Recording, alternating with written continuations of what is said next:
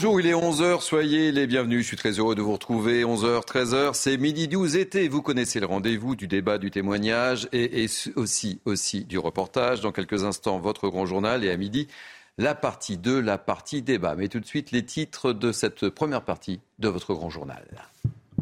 On commencera en prenant la direction de Marseille. Hasard lien de cause à effet, on peut se poser la question dans la cité phocéenne. Les vols à la tire se multiplient notamment sur les plages. Un phénomène enregistré en pleine grève du zèle des policiers. Notre reportage sur place dans cette édition. La colère des policiers suite. Les arrêts maladie semblent être dans le collimateur du ministère de l'Intérieur. Certaines demandes pourraient être refusées. Changement de ton. On peut également là aussi se poser la question. Explication, Sarah Varny. Dans cette édition, on retournera à Bayonne avec ce rassemblement en hommage hier soir à cet homme de 46 ans décédé après 9 jours de coma. Il avait été passé à tabac par trois individus parce qu'il leur avait tout simplement demandé de ne pas uriner devant la porte de son domicile. Antoine Estève, notre correspondant, était sur place hier soir. À l'étranger, le chef de la milice Wagner bat le rappel de ses troupes. Euh, a demandé à tous ses soldats de le rejoindre en Biélorussie.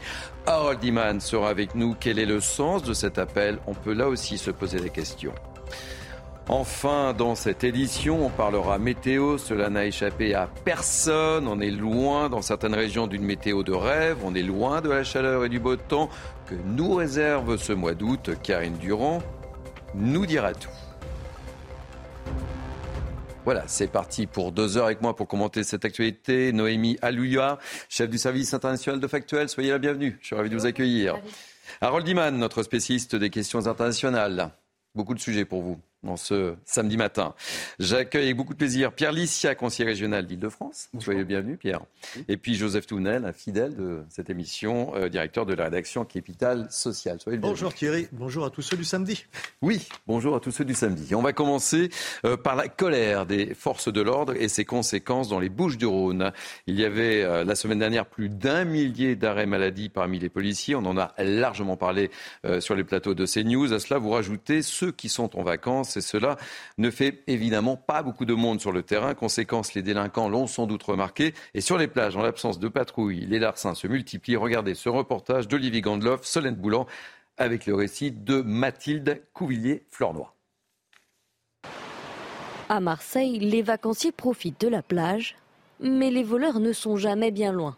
Alors les plagistes restent vigilants. Soit je reste avec les affaires, soit mon copain reste avec les affaires. Il y a toujours un œil à la mer et un autre œil euh, sur le sable. Oui, il faut faire attention aux affaires, mais normal comme partout en fait. Les policiers manquent à l'appel depuis le début de leur grève du zèle. Résultat, les voleurs sur les plages en profitent, avec une méthode bien rodée. Ils sont à peu près deux, et il y en a un au-dessus qui euh, regarde qui est-ce qui va se baigner, et celui qui est euh, sur la plage euh, est au téléphone et euh, celui du dessus il dit oui telle personne va se baigner, euh, va vite prendre les affaires et il y va. Pour les vacanciers victimes de ces vols, direction le commissariat. Mais là aussi, la grève des policiers se fait sentir. Cet homme a dû patienter plusieurs heures. Je suis venu faire une déclaration pour le vol de mes papiers, donc plus de 4 heures et demie d'attente. C'est lamentable, hein. c'est lamentable hein, de devoir attendre plus d'une demi-journée comme ça. Pour ce représentant de syndicat de police, la grève du zèle n'est pas la seule raison du manque d'effectifs. Bien évidemment que la période estivale fait que les policiers, comme euh, tout un chacun, euh, en bénéficient de congés. Il y a eu effectivement euh, une vague d'arrêt de travail, je ne peux pas le nier. Encore une fois, il est important quand on recueille des plaintes d'être efficace. Cette grève du zèle ne se limite pas qu'à Marseille. Depuis, elle s'est étendue à plusieurs commissariats en Ile-de-France et en Bretagne. Une petite réaction sur ce qui se passe à, Martial. Euh, je ne sais pas si on peut faire le lien de cause à effet en tous les cas avec la grève du zèle, mais en tous les cas, voilà, le constat est là. Hein. En tout cas, on peut dire aussi que quand le chat n'est pas là, les souris dansent. C'était bien expliqué dans ce, dans ce, dans ce reportage. C'est-à-dire qu'à partir du moment où il y a moins de présence policière, pour tout un tas de raisons d'ailleurs, euh, qui sont moins présents sur le terrain, vous avez des trafics qui prospèrent.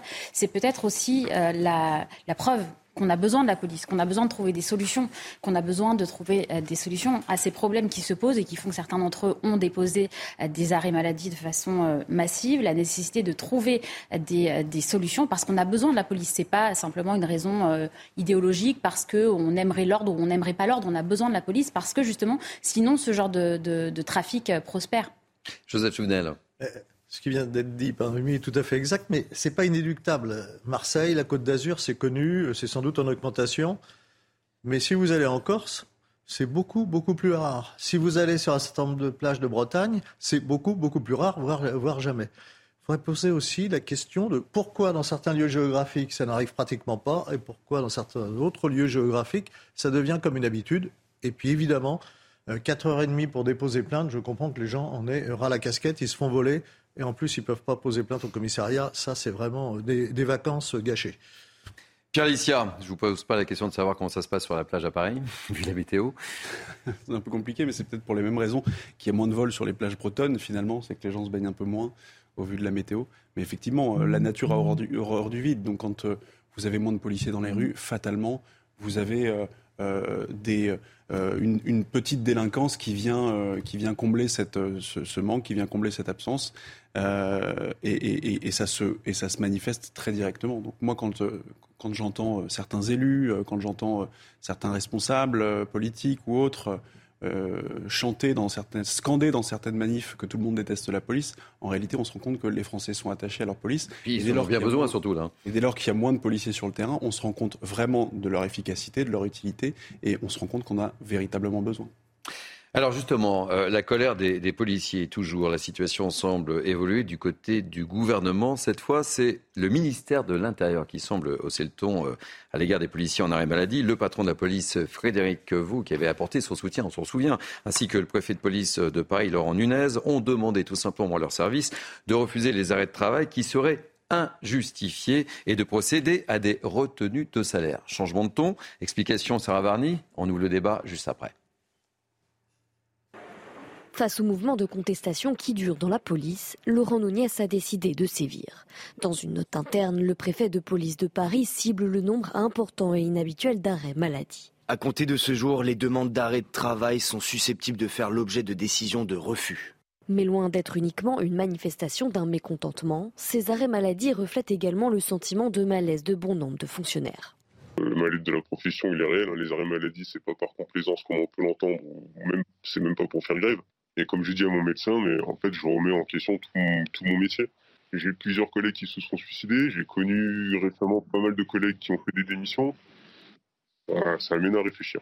De nombreux policiers avaient utilisé ce moyen pour protester contre l'incarcération de leurs collègues de la BAC marseillaise dans l'affaire Eddy, une manière de se faire entendre pour cette profession il y a une possibilité de faire grève qui est extrêmement limitée dans la police, tout bêtement parce que, eh bien, il y a un impératif d'ordre public. Alors parfois, vous voyez certaines professions faire grève sans faire grève, en manifestant à travers des signes ostensibles le fait que, eh bien, ils sont en situation de rupture par rapport à leur hiérarchie ou par rapport à leur ministère. D'après le code du travail, l'administration ne peut en principe refuser un arrêt maladie, mais peut en revanche exiger une contre-visite par un médecin agréé. Mais dans ce cas, face au nombre important et inhabituel d'arrêts de travail, un possible de réaliser ces contre-visites, des circonstances particulières qui donnent la possibilité à l'administration de refuser ces demandes de congé maladie. Les fonctionnaires concernés pourront néanmoins contester cette décision et saisir le conseil médical. Comment euh, vous réagissez, Joseph Touvenel? Changement de ton là quand même par rapport à la semaine dernière. Il faut effectivement sortir de, de cette situation. C'est un coup d'eau chaude, un coup d'eau froide. C'est un peu ça, quoi. Pour éviter que les policiers. Ne faites pas le en même temps, voilà, parce que faut... je m'y attends. Exactement. Il faut éviter que les policiers descendent dans la rue. Dans le même temps, euh, il faut les faire réintégrer les commissariats. Alors, quand même, un petit cours de droit social. Euh, un arrêt, c'est pas un arrêt de travail, donc c'est les arrêts maladie. Un arrêt maladie, c'est un médecin qui le donne. Quand le médecin donne un arrêt maladie, le salarié n'a pas le choix. Il doit s'arrêter. Ce que peut faire l'administration, c'est une contre-visite avec un autre médecin. Donc c'est plus complexe qu'on nous le dit. On voit la volonté du ministre, on voit ce qu'il vise, les arrêts de complaisance, mais nous sommes dans le droit, et dans le droit, c'est le médecin. Alors après, si on nous dit qu'il y a des médecins qui font des faux arrêts maladie, mmh. c'est encore autre chose. Pierre. Oui, effectivement, euh, taper du poing sur la table et sanctionner les policiers qui euh, expriment un vrai malaise et un vrai mécontentement et, et qui l'expriment de cette manière-là, c'est une chose, et c'est très discutable, et on aura l'occasion de, revenir dessus. Mais effectivement, vous avez raison, les arrêts maladie sont délivrés par des médecins. Donc est-ce qu'à un moment, euh, le gouvernement ne pourrait pas taper du poing sur la table et, et, et peut-être euh, cibler ou donner quelques directives aux médecins qui donneraient des, euh, des, des, des certificats un peu de, de, de, complaisance? Moi, ce que je, vraiment, ce qui, ce qui me frappe, c'est de voir que le gouvernement essaye d'étouffer finalement cette fronde euh, étouffé dans, dans, dans, dans, un sens euh, politique Mhm. euh, en, en- en imposant et en forçant les policiers à revenir dans les commissariats, mais ça n'empêche pas qu'il y a un malaise et que ce malaise-là, il faut le traiter, il faut le considérer, il faut l'écouter. On ne peut pas simplement considérer qu'il y a un malaise dans la police et, euh, et forcer les policiers à revenir en, en les menaçant de sanctions éventuelles et considérer que euh, les, choses redeviendront comme avant. Il y a un malaise, ça fait plusieurs années qu'il y a un malaise dans la police, il faut maintenant euh, l'adresser de façon très directe. Et, on se souvient que Frédéric Vaux et Laurent Nunez avaient apporté largement euh, leur soutien aux, policiers. hein. On sera d'ailleurs, on en parlera dans, dans la partie 2, la partie débat de, de Mini 12. On sera avec un policier, on lui demandera quel est son, ressenti justement par rapport à, changement, ce changement de, de stratégie peut-être, Noémie? Oui, et puis la question que- qui se pose avec cette affaire-là, c'est aussi de savoir comment est-ce qu'ils vont distinguer les arrêts euh, maladie de complaisance des vrais arrêts euh, maladie, c'est-à-dire des, des- policiers qui sont véritablement en burn-out, qui sont épuisés, euh, qui sont fatigués parce qu'ils ont, ce sont eux qui sont en première ligne face à l'ensauvagement, face à la violence du quotidien, et donc il y en a un certain nombre qui sont réellement dans un état d'épuisement et, qui justifient le fait d'avoir déposé des vrais arrêts maladie parce qu'ils, parce qu'encore une fois, ils sont, ils sont au bord de la rupture. Comment est-ce qu'on va distinguer véritablement ceux qui le sont de ceux qui ne le sont pas Est-ce qu'on va euh, effectivement euh, s'attaquer et jeter l'opprobre sur les médecins? Est-ce que les médecins vont subir de, de façon euh, collatérale toute cette histoire? C'est une, une vraie question. Je, pense que c'est littéralement impossible de déterminer ceux qui sont euh, ces, ces arrêts maladie qui sont de complaisance de ceux qui sont, euh, qui sont des vrais arrêts maladie. Ça va être une, une vraie difficulté pour En tous les cas, ce, ce changement de, de ton euh, de stratégie, j'en sais rien, euh, ça risque en- Mais il y a- encore, y a encore euh, d'agacer les policiers. Quand vous voyez le nombre de suicides dans la police, vous voyez le risque quand quelqu'un est réellement burn-out et n'en peut plus, etc. Effectivement, il faut l'arrêter. Vous voyez le risque qui est pris par les autorités. Non, ce qui est important, c'est que ça risque pas de calmer les policiers, là. Parce que d'un côté, il y a une semaine, on leur apporte leur soutien, et, et- et là, on arrive à. Mais ça peut mettre en danger effectivement les fonctionnaires de police qui, eux, ont réellement besoin euh, d'une pause, de, de- de s'arrêter, qui ont vraiment besoin d'un arrêt maladie parce qu'effectivement, soit burn-out, soit épuisement, épuisement, etc. Et qui, sont, qui seraient du coup contraints à euh, rester en poste alors même que euh, leur santé est en danger pour le coup. Oui, et puis vous avez, vous avez raison aussi sur euh, l'idée que ça, n'arrêtera pas le- leur, leur nécess- la nécessité pour eux d'exprimer leur, leur souffrance. Ils ont besoin de, de, de, de s'exprimer d'une façon ou d'une autre. Ils ne peuvent pas faire grève. Donc euh, ces arrêts maladie, c'est leur façon à eux de dire on est au bord de l'épuisement. Si on les empêche euh, de, de poser des arrêts maladie, ils le feront d'une autre façon. Quand vous fermez la porte, on rentre par la fenêtre. De toute façon, ils s'exprimeront de cette façon-là ou d'une autre façon. Allez, on va prendre la, direction du sud-ouest maintenant avec ce rassemblement hier soir euh, à, Bayonne. Rassemblement, euh, je le disais dans les titres, en, en hommage à cet homme de 46 ans décédé. Après neuf jours de coma, il avait été euh, passé à tabac par trois individus, trois jeunes, à qui il avait tout simplement demandé de ne pas uriner, oui, de ne pas devant euh, la porte de son domicile. On peut le comprendre. Les agresseurs ont pris la fuite. Euh, il y avait hier soir beaucoup, beaucoup d'émotions euh, chez les habitants qui ne comprennent pas vraiment ce qui s'est produit. Regardez ce reportage de notre correspondant permanent dans le sud-ouest, Antoine Estève. Une foule silencieuse et une colère froide. Les habitants se recueillent sur la place de la Liberté. Ici, tous viennent soutenir les victimes des agressions pendant les fêtes de Bayonne et rejettent toute forme de violence. Quand euh, il y a une agression ou une mort de ce genre, euh, c'est assez violent quand même, non? C'est juste inconcevable pour moi. C'est d'une in- inhumanité incroyable. Je sais pas où va le monde. Patrice, l'homme de 46 ans, mort après 9 jours de coma, a été agressé au pied de son immeuble par trois individus à qui il reprochait d'uriner sur le mur. Il a été roué de coups pendant de longues minutes. C'est absolument dramatique, d'autant que les trois personnes devant chez ce monsieur étaient en train d'uriner. euh, donc c'est un acte vraiment euh, odieux et il faut qu'il soit puni. La violence grimpe partout. Maintenant, les gens sont un de- de- d'échanger sans être dans la violence. Et puis, voilà, l'intolérance semble être au pouvoir, oui, absolument. Une enquête difficile commence. Il y avait des centaines de milliers de personnes dans la rue au moment des faits. Nous recherchons trois individus de type méditerranéen susceptibles d'appartenir à la communauté des Français itinérants. Ils étaient torse nu, mesurés 1m80-85, 25 ans, corpulence musclée athlétique, châtain brun avec les cheveux coupés en dégradé sur le côté et nuque, short blanc ou rouge. Plusieurs caméras auraient filmé la scène et d'après nos informations, malgré la pénombre, l'analyse des images aurait déjà donné des résultats positifs dans l'enquête. On comprend aisément euh, l'émotion euh, des Bayonnais par rapport à ce drame, hein, parce qu'à voit la la base, la fête de. Bayonne, c'est un moment festif, fête, chaleureux, fête. Réunion de famille, et, voilà quoi. C'est général. Et puis c'est très beau. Quand vous avez les chants basques qui sont entonnés par euh, une partie de la foule et repris par toute la foule, c'est magnifique, c'est la fête. Là, la fête, elle est, gâchée. C'est la violence, on la voit, mais on parle à juste titre hein, de, ce malheureux qui a été, tué. Euh, mais il y a eu aussi cinq viols. C'est-à-dire qu'il y a cinq jeunes femmes. Euh, le goût de la fête, elles l'auront perdu peut-être à vie. On est quand même dans une société où il faut se poser un peu des questions. Et quand ce se passe alors qu'il y a de la foule, c'est aussi une co-responsabilité. Alors tout le monde ne peut pas intervenir, mais soyons les uns les autres vigilants pour nous protéger. Surtout que c'est une infime minorité.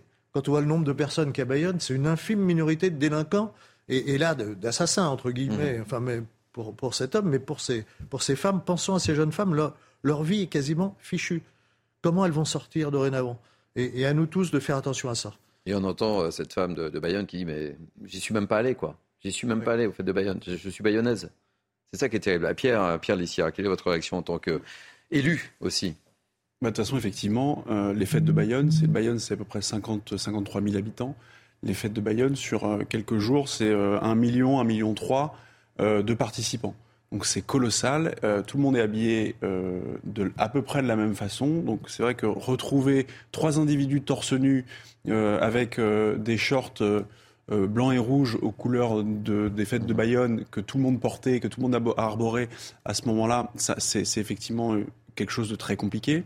Malheureusement, on sait que dans ces événements qui attirent énormément de participants, où il y a des phénomènes de foule, et puis accessoirement, en plus de la foule, quand même un phénomène de beuverie euh, qui va de pair en général avec la fête, hein, il mm. faut quand même euh, aussi euh, le dire.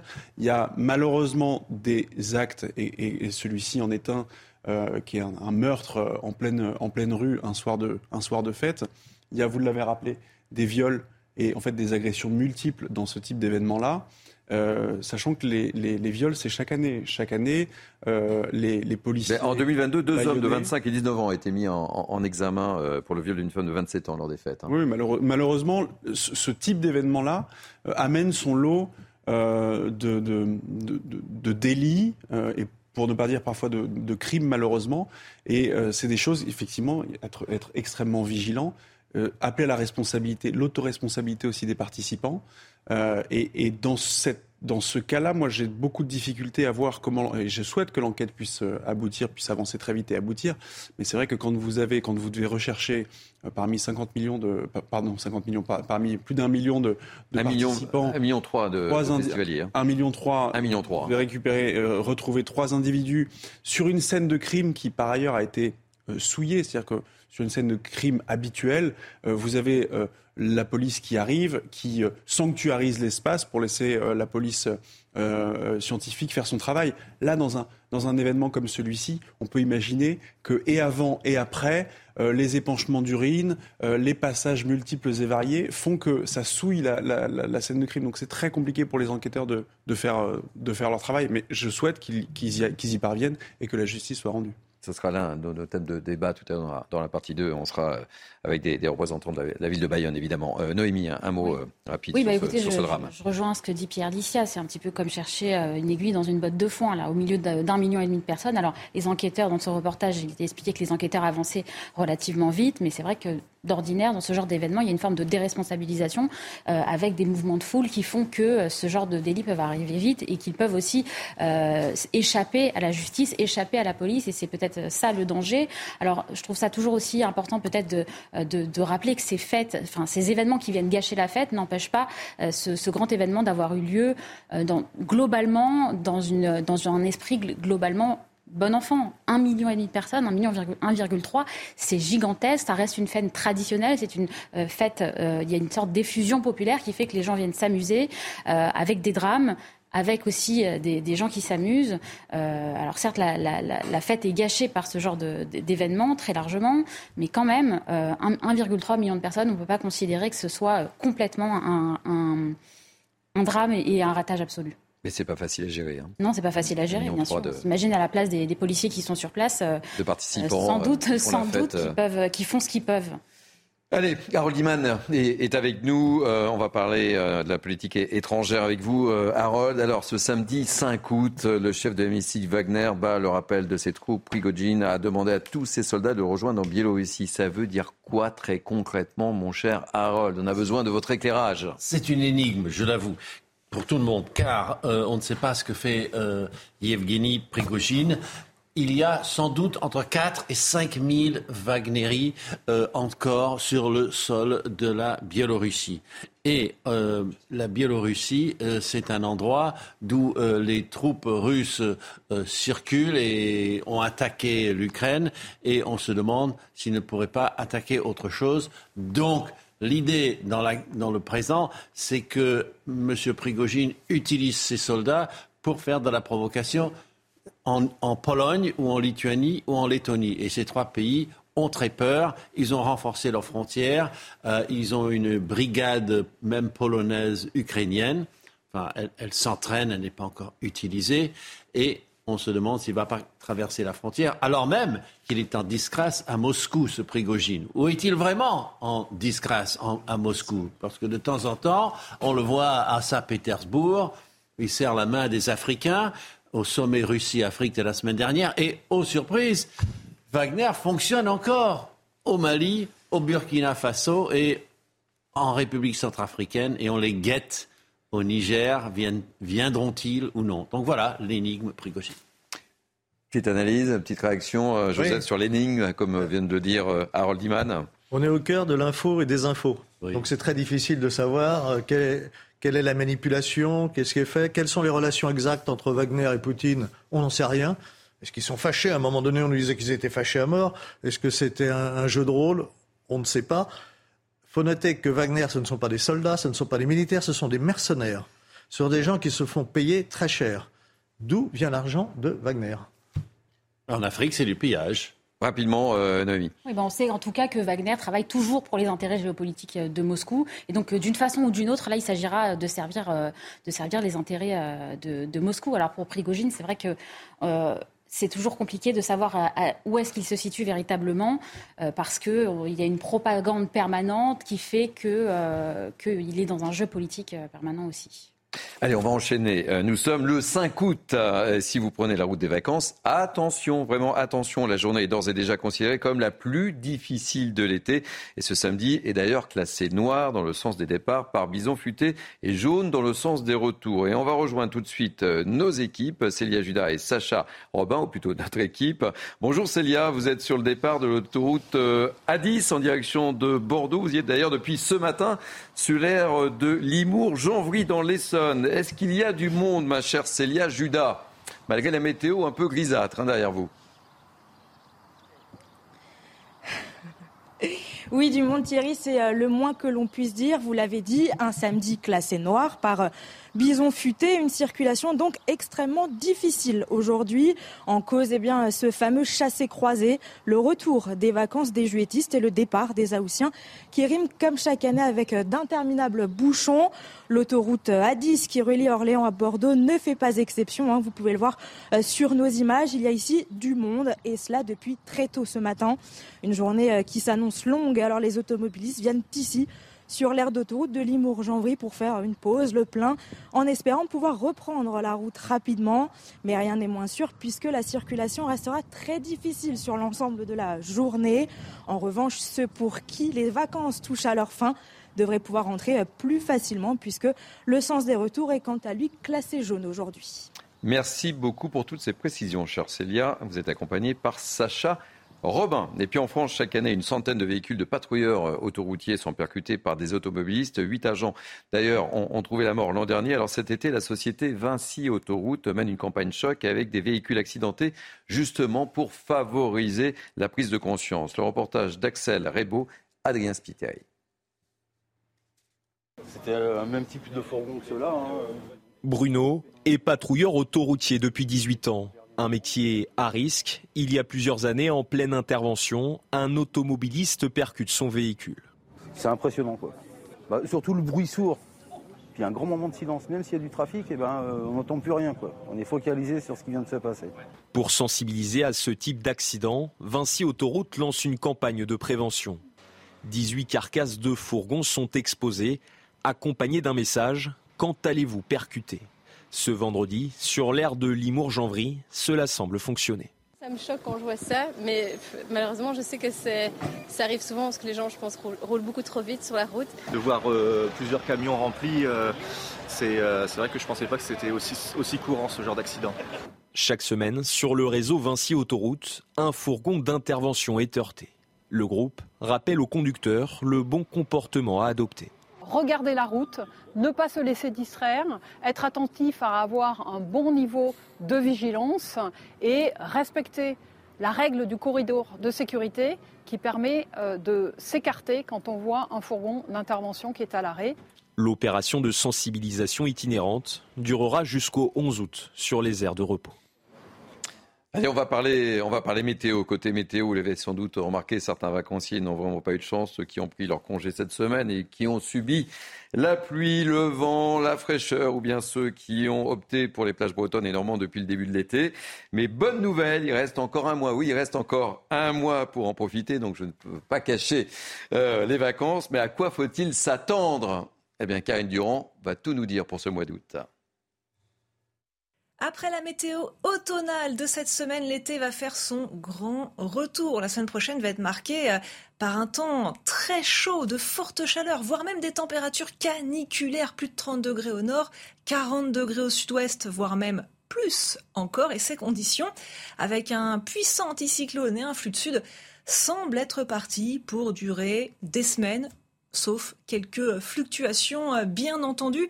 Et en fait, toutes les tendances à long terme, à un mois environ, prévoient un temps plus chaud que la moyenne pour la France, pour la seconde partie du mois d'août et pour septembre, pour l'arrière-saison. Donc, et selon euh, Copernicus, l'organisme de surveillance du climat en Europe, la Méditerranée, le sud-est, devrait bénéficier d'un temps chaud et humide, c'est-à-dire orageux, et la moitié nord du pays euh, devrait bénéficier d'un temps chaud et très calme très sec et surtout en ce qui concerne le nord-ouest, la Bretagne, la Normandie, les deux zones qui ont subi le temps le plus maussade au cours du mois de juillet devraient avoir des conditions particulièrement ensoleillées et chaudes pour la fin du mois d'août. Alors bien sûr, ce sont des tendances à plusieurs semaines, ce n'est pas totalement fiable, mais pour l'instant, ça semble bien parti. Voilà une bonne nouvelle pour terminer la première partie de ce grand journal. Allez, on va marquer une pause, on se retrouve dans quelques instants et profitez bien des vacances pour ceux qui en ont, évidemment. Allez, à tout de suite.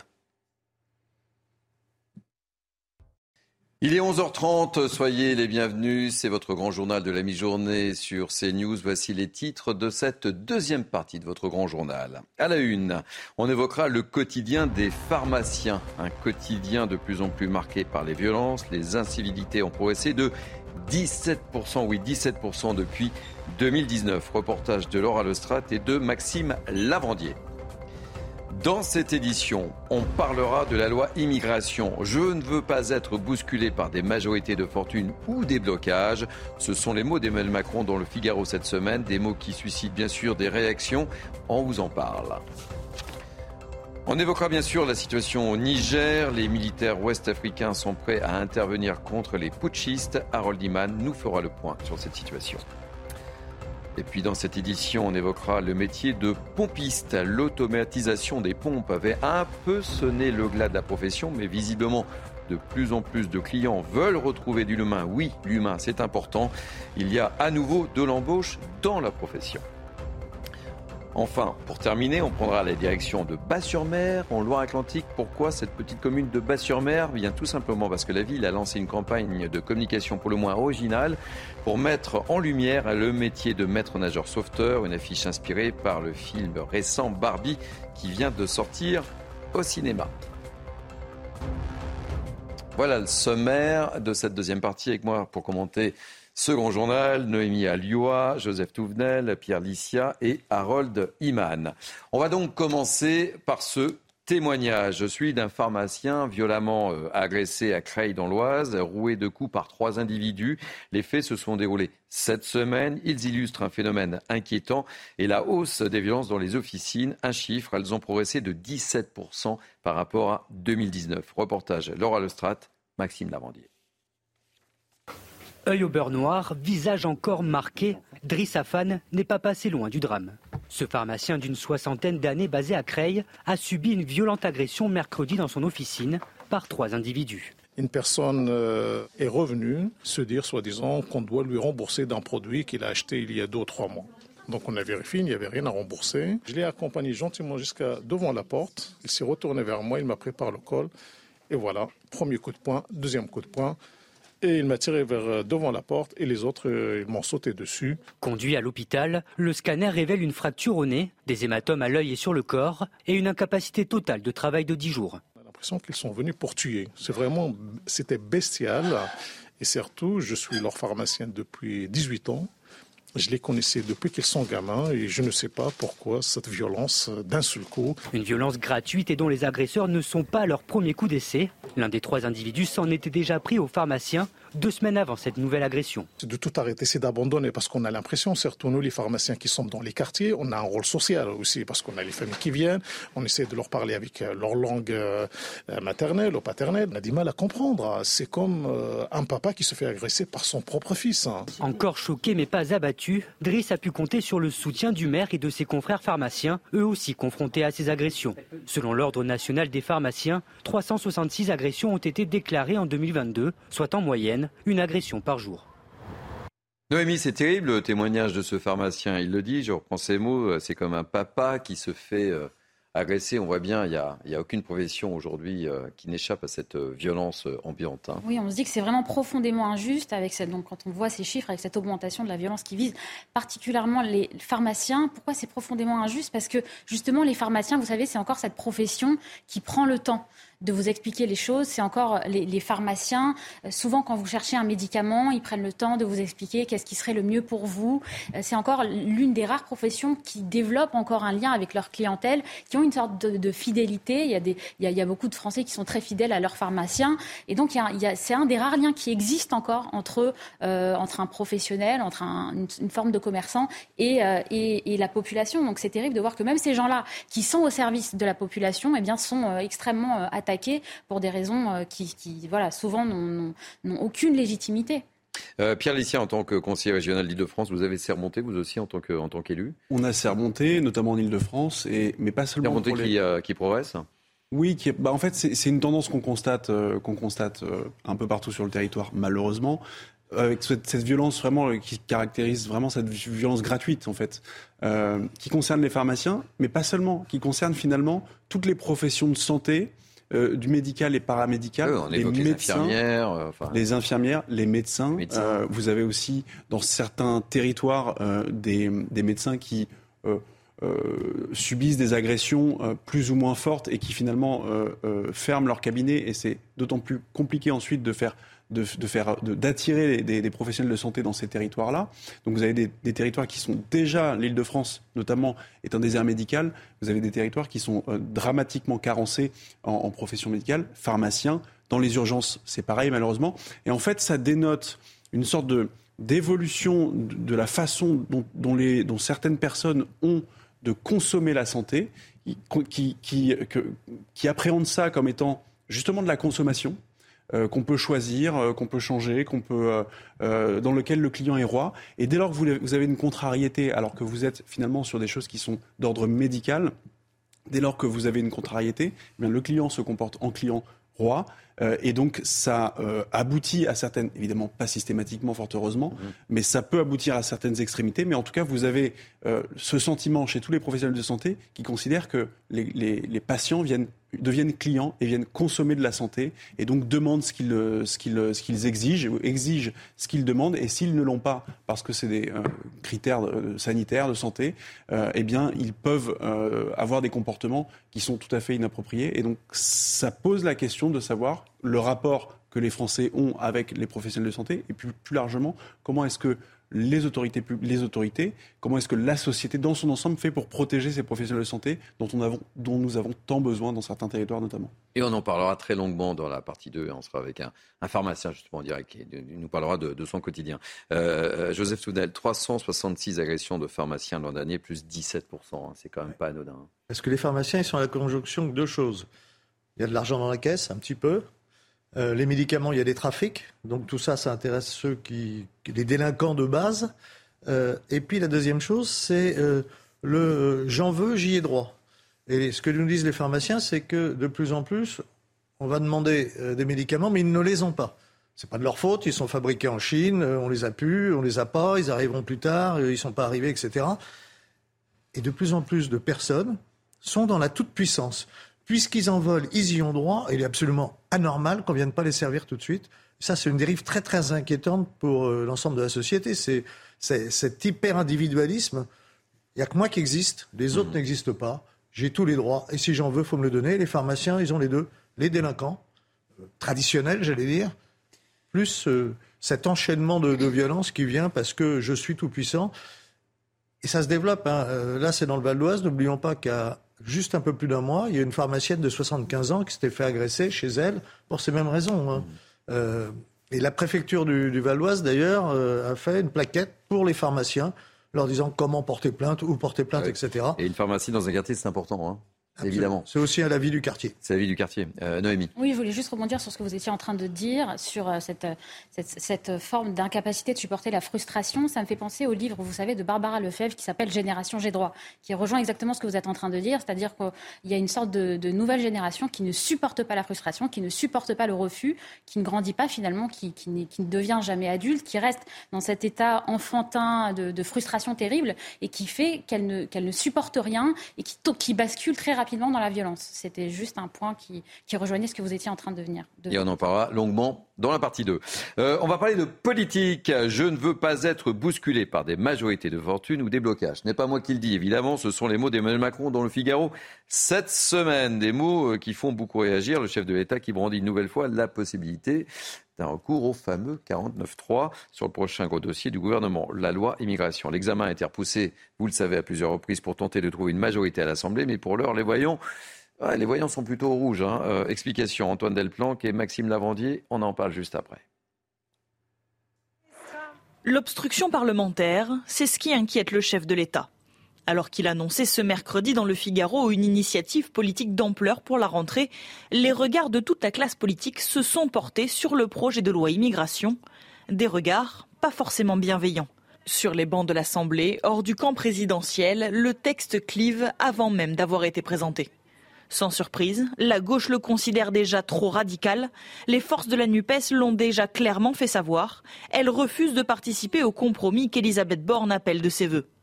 Olivier Faure, quant à lui, met le chef de l'État au défi de présenter sa politique devant les Français et leurs représentants à l'Assemblée. Le président de la République vient d'annoncer une initiative politique d'ampleur à la fin du mois d'août. Chiche Il veut réunir la nation Chiche si la gauche a fait part de son opposition au texte, la droite, elle aussi, le critique déjà et dénonce une volonté politique pas assez ferme. Les députés, les républicains, s'appuient sur les récents sondages d'opinion qui donnent l'immigration comme une problématique importante pour les Français et appellent à l'organisation d'un référendum. Monsieur le Président, ayez le courage de donner la parole aux Français par voie de référendum. C'est à eux de décider. Face à la levée de boucliers qui s'annonce déjà autour de ce projet, Emmanuel Macron évoquait à demi-mot un possible recours à l'article 49.3, une évocation qui fait bondir à sa droite. Je regrette que le président de la République balaye d'un revers de main notre proposition de loi constitutionnelle. Il faut rompre avec la naïveté et adopter des mesures efficaces afin d'enrayer cette subversion migratoire. En l'absence d'une majorité absolue à l'Assemblée nationale, Elisabeth Borne devra jouer des coudes face aux oppositions qui s'annoncent fortes sur ce texte. Comme de nombreux Français. C'est un sujet pour vous, Pierre euh, Licia. Que va-t-il se passer Oh, Même si vous êtes, sans étiquette, mais que va-t-il se passer à droite Je suis sans étiquette. Je ne suis ni dans les petits papiers d'Éric Ciotti, ni dans les petits papiers d'Emmanuel Macron, encore moins de la NUPES. Mais non, mais votre regard nous intéresse, évidemment, Pierre. Ce qui me frappe, si vous voulez, c'est l'expression euh, employée par le président de la République. Euh, alors, je ne l'ai plus en, tête, mais qui dit qu'il ne veut pas être euh, otage ou qu'il Je ne veux pas être bousculé par des majorités de fortune ou des blocages. Par des majorités de fortune. Je veux dire, c'est lui qui a théorisé, justement, la recherche euh, du consensus, du compromis pour aller chercher pour chacun des textes euh, des majorités. Donc on ne peut pas parler maintenant de majorité de fortune, euh, considérant, alors il y a, effectivement des, forces de blocage au, sein de la, au, sein du, au sein du Parlement, mais c'est ce qu'on appelle la démocratie aussi parlementaire et la, vie, et la vie du Parlement, elle est faite de cela. Donc vouloir et considérer que ça présente, ça, ça présente certes un risque politique euh, pour le président de la République, mais vouloir s'abstraire de cet exercice-là, qui est un exercice démocratique fondamental, euh, considérant que finalement il n'a pas de temps à perdre avec ça, et, menacer de l'utilisation du 49.3 avant même que le texte ne soit présenté devant les parlementaires, je trouve, ça, euh, je trouve que ça dénote un tout petit peu, comment dire, de, manque de, confiance en soi et, de fébrilité de la part du pouvoir, alors que sur un texte aussi important, je ne dis pas qu'il euh, faut un référendum, mais précisément, je pense que les Français sont tout, seraient tout à fait à la fois à même et puis demandeurs de pouvoir s'exprimer sur un texte aussi important que, que, que, que le sujet de l'immigration. Et euh, pourquoi pas, pour ne pas être justement lié par des combinations de, de, de Troisième République, euh, en appeler directement au vote des Français. Joseph Tounel. Oui, mais on voit bien qu'il y a... Ça va être compliqué, hein, la rentrée. Compliqué. Ça va être compliqué, le... la fin du mandat. Hein. Il y a un jeu politique qui se fait. Euh, le, le jeu, c'est est-ce que les LR vont soutenir, vont pas soutenir, mais euh, s'ils soutiennent pas, je les menace euh, du 49-3. Bah, vu la position d'Ariciotti et, et, et, son tweet, etc. le problème. C'est la démocratie. C'est-à-dire que les Français, eux, on voit dans les sondages d'opinion, en gros, 70% des Français veulent que sur l'immigration, les lois sont plus fermes, plus sévères, qu'on réduise l'immigration parce qu'il y a un problème, pour ceux qui ne l'auraient pas remarqué. Euh, ça, c'est le souhait de la très grande majorité des Français. Mais je rappelle, hein, 7 Français sur 10 favorables à un référendum sur la politique migratoire, c'est un sondage chez ça pour CNews. Hein. Donc il faudrait peut-être se mettre en cohérence avec ça, ou donner la parole aux Français, ou faire un texte de loi. Mais on ne peut pas maintenant donner des cours de maintien en disant euh, au mois d'août, je vais faire un, quelque chose pour tout le monde, sauf les RN et la NUPES. Si on veut faire quelque chose pour tout le monde, on invite tout le monde à se prononcer sur un texte, un programme, etc., quelles que soient les différences qu'on peut avoir, dans la mesure où ce sont euh, des partis qui sont dans le jeu démocratique, mmh. qui ne sont pas illégaux, euh, et puis on, on, voit ce que ça donne. Mais là, ils n'osent même pas.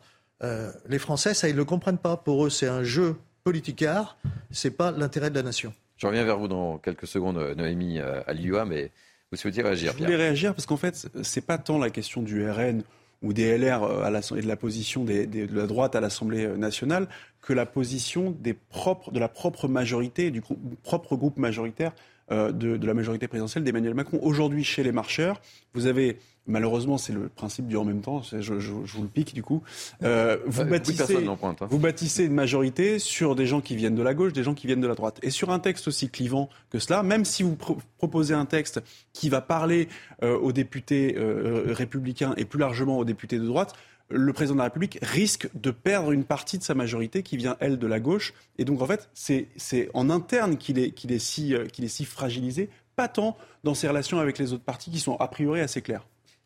Oui, il est tellement fragilisé qu'il est obligé de menacer, parce qu'on doit interpréter comme ça les propos d'Emmanuel Macron. Agiter le chiffon rouge du 49-3 en plein mois d'août, avant même que le débat ait commencé sur, sur cette loi immigration, c'est évidemment, ça doit être interprété comme une, comme une forme de menace. Alors, si vous voulez, il y a toujours le même sujet de savoir si ce 49-3, il est ou non démocratique. Et alors, à chaque fois, c'est toujours les mêmes arguments qui sont utilisés pour et contre, c'est-à-dire oui, c'est constitutionnel, oui, la Constitution, le cadre de la Constitution et de la loi permet euh, au 49-3 d'exister et d'être utilisé, mais ça reste un aveu de faiblesse parce que lorsqu'on l'utilise, c'est évidemment qu'on qu euh, ressent le danger euh, que, du, du, fait que la loi ne soit pas, ne, ne soit pas euh, adoptée par une majorité euh, des, des, des, parlementaires. Donc c'est un aveu de faiblesse et ces propos d'Emmanuel Macron doivent être interprétés comme une menace et comme un aveu de, de faiblesse. Et on reviendra sur cette thématique. Oui, bien sûr. Dans la très, deuxième très partie, on aura un peu plus de temps, évidemment.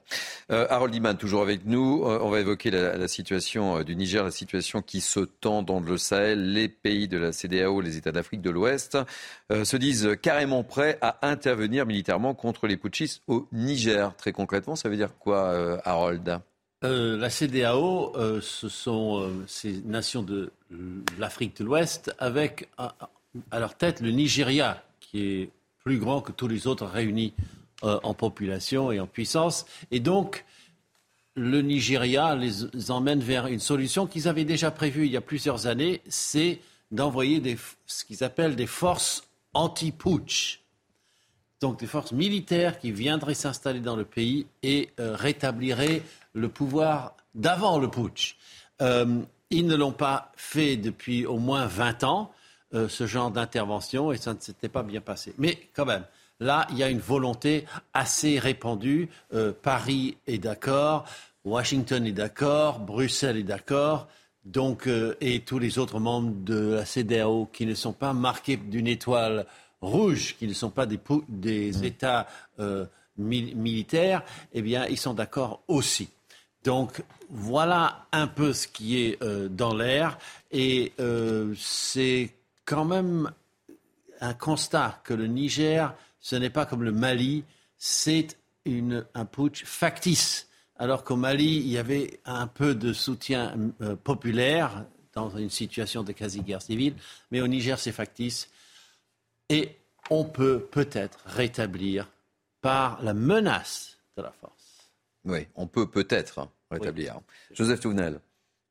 Oui, alors c'est probable parce qu'on voit que sinon c'est toute l'Afrique qui est déstabilisée avec euh, et ceux qui gagnent euh, c'est l'islamisme hein, en fait qui pousse derrière avec des intérêts qui sont un peu plus complexes que ça. On a vu qu'il y avait un peu quand même la main, euh, la main russe, j'allais dire soviétique. On revient en vieilles années, puisque je dis ça parce qu'en même temps, il y a l'Algérie qui, qui, qui s'active beaucoup. Et l'Algérie, c'est, il retrouve le temps de l'Union soviétique et des accords avec l'Algérie.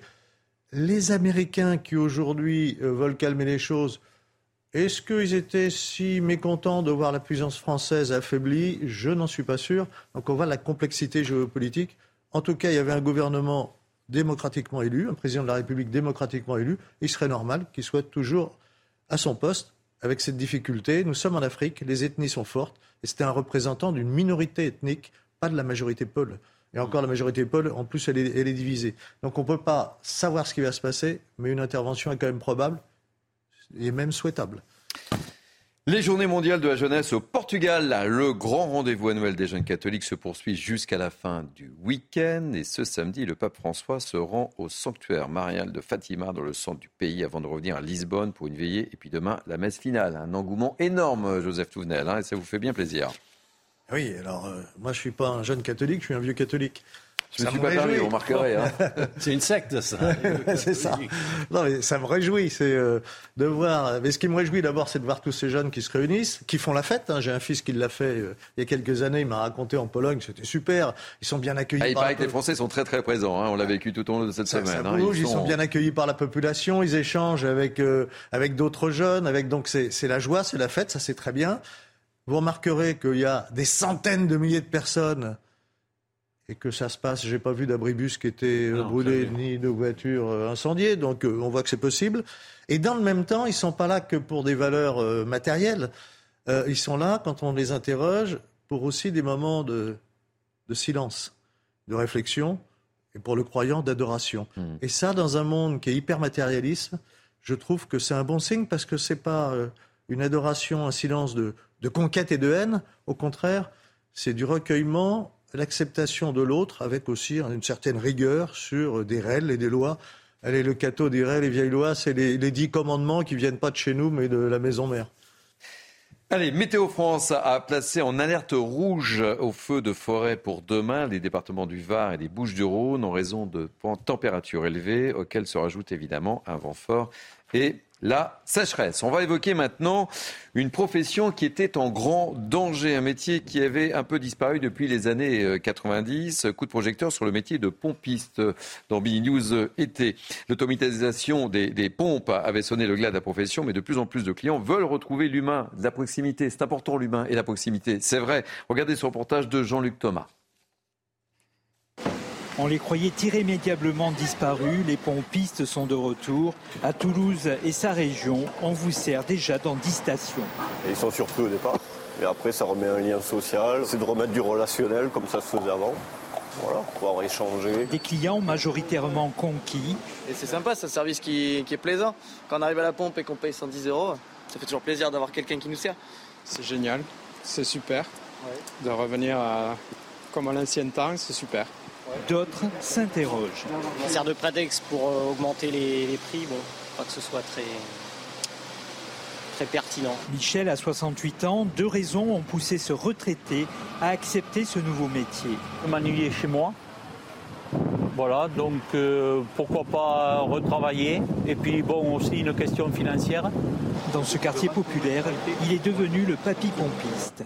Quand il ne me voit pas sur la piste, il me demande, vous voyez Ils vont en caisse euh, demander si je suis là ou pas. Je suis venu, on s'est parlé, il m'a posé des questions et il a l'air sympa et voilà, c'est amusant. Plus loin, sur l'A68, le pompiste est là aussi à la manœuvre sur les pistes. On remplit Oui. Allez, ça marche. Merci.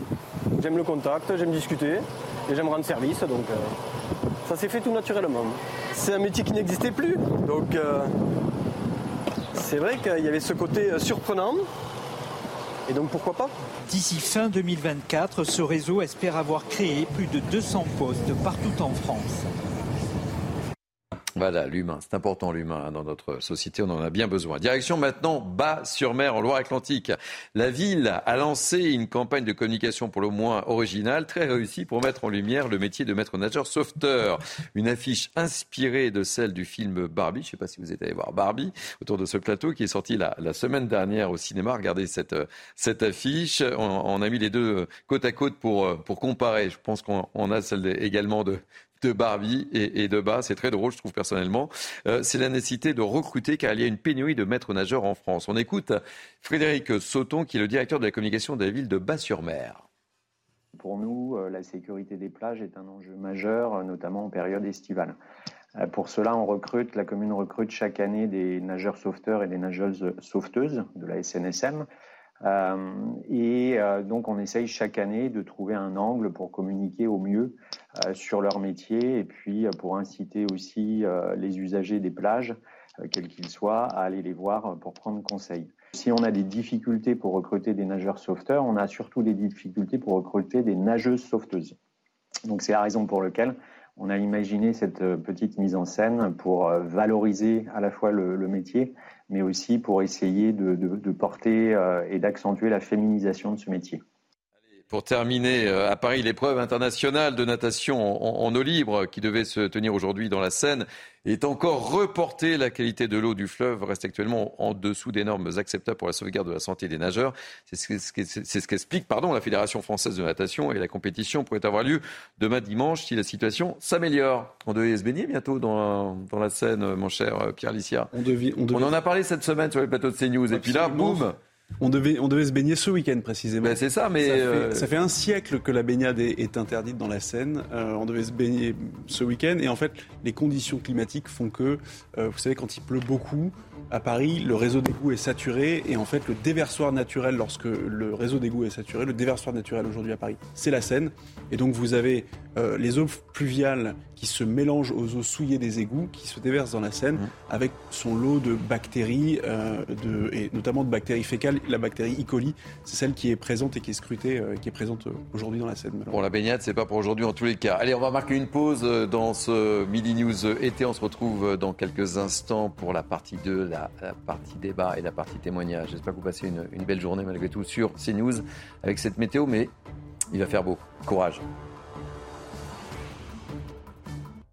Il est midi, soyez toujours les bienvenus. C'est Midi News été, la dernière heure, la partie débat avec nos grands témoins. Je vous présente dans quelques instants, mais tout de suite le sommaire de cette partie 2.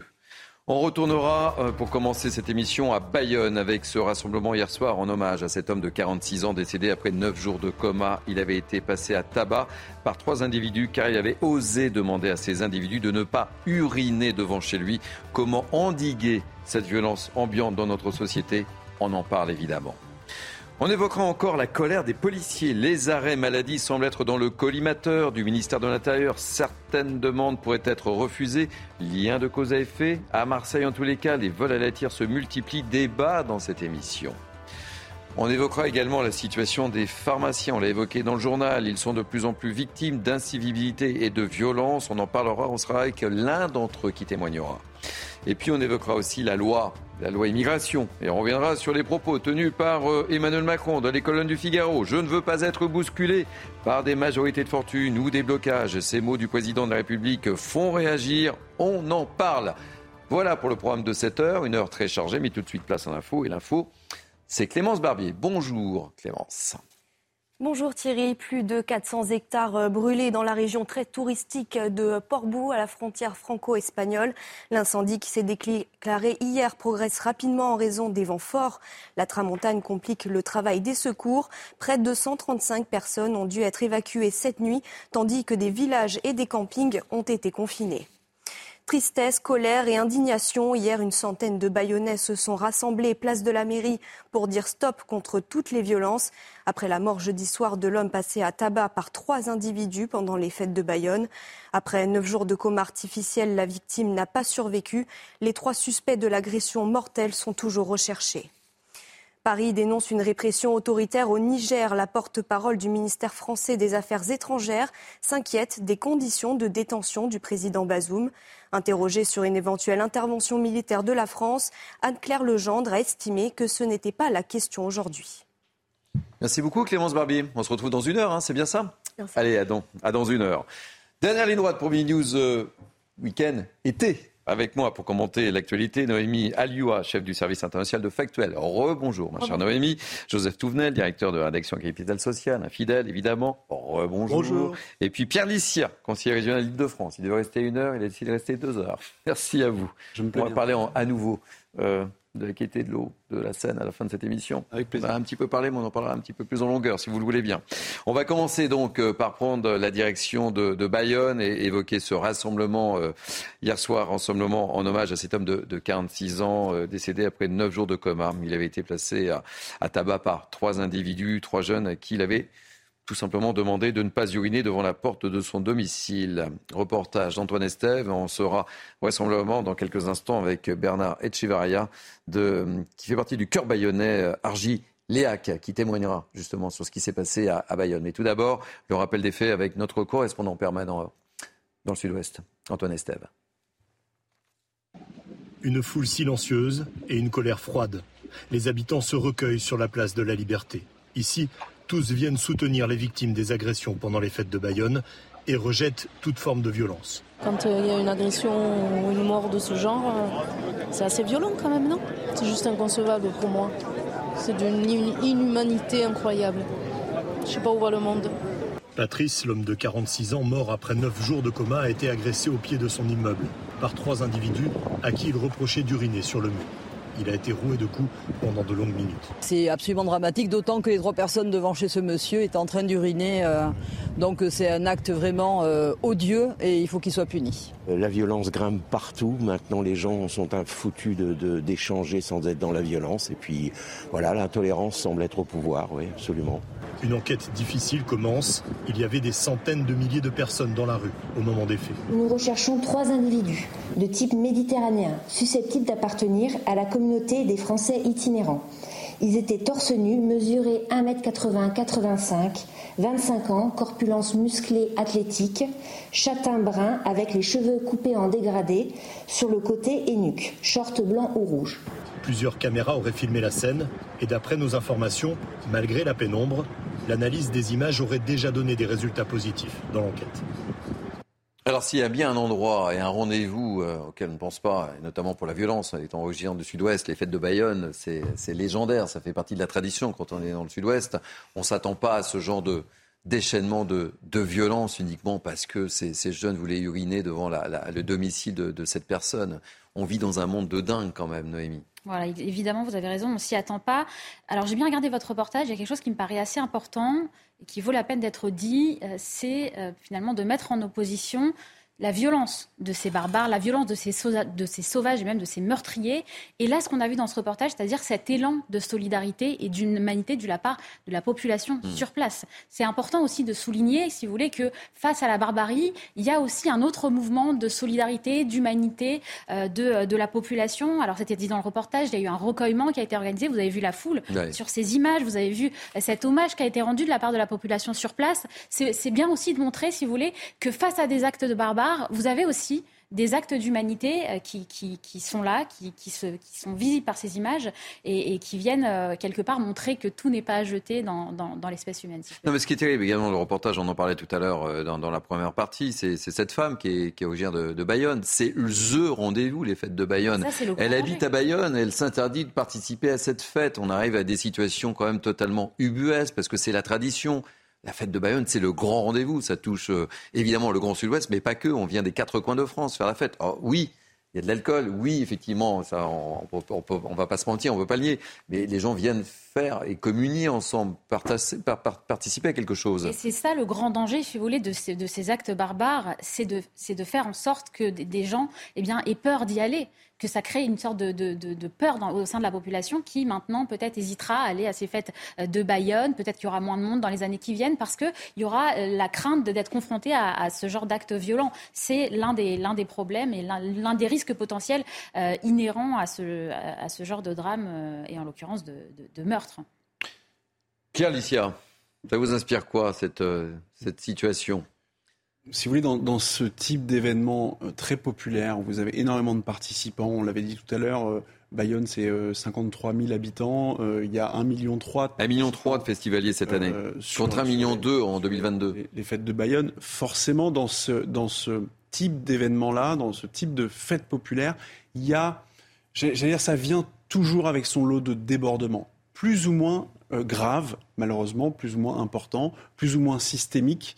Euh, mais forcément, quand vous avez euh, des fêtards pendant plusieurs jours avec, avec un degré d'alcoolémie assez important pour certains, vous avez des débordements. Alors les, débordements, ça peut aller des bagarres, quelques bagarres entre personnes euh, un, peu, un peu ivres sur la voie publique, des épanchements d'urine et malheureusement euh, des, choses qui, sont, qui relèvent beaucoup plus des crimes que des délits, euh, des agressions sexuelles et malheureusement des, des, des agressions qui vont jusqu'au meurtre, comme ça a été le cas. Et en fait, c'est à chaque fois le fait de quelques dizaines d'individus sur un million de participants euh, vous avez quelques dizaines d'individus qui parviennent à eux seuls à gâcher la fête, soit parce qu'ils euh, vont commettre quelques petits larcins, quelques dégradations, voire euh, des agressions sexuelles, des viols et malheureusement un meurtre pour ce qui est de, Bayonne. Mais ça traduit, ou en tout cas ça relève, ça révèle, pardon,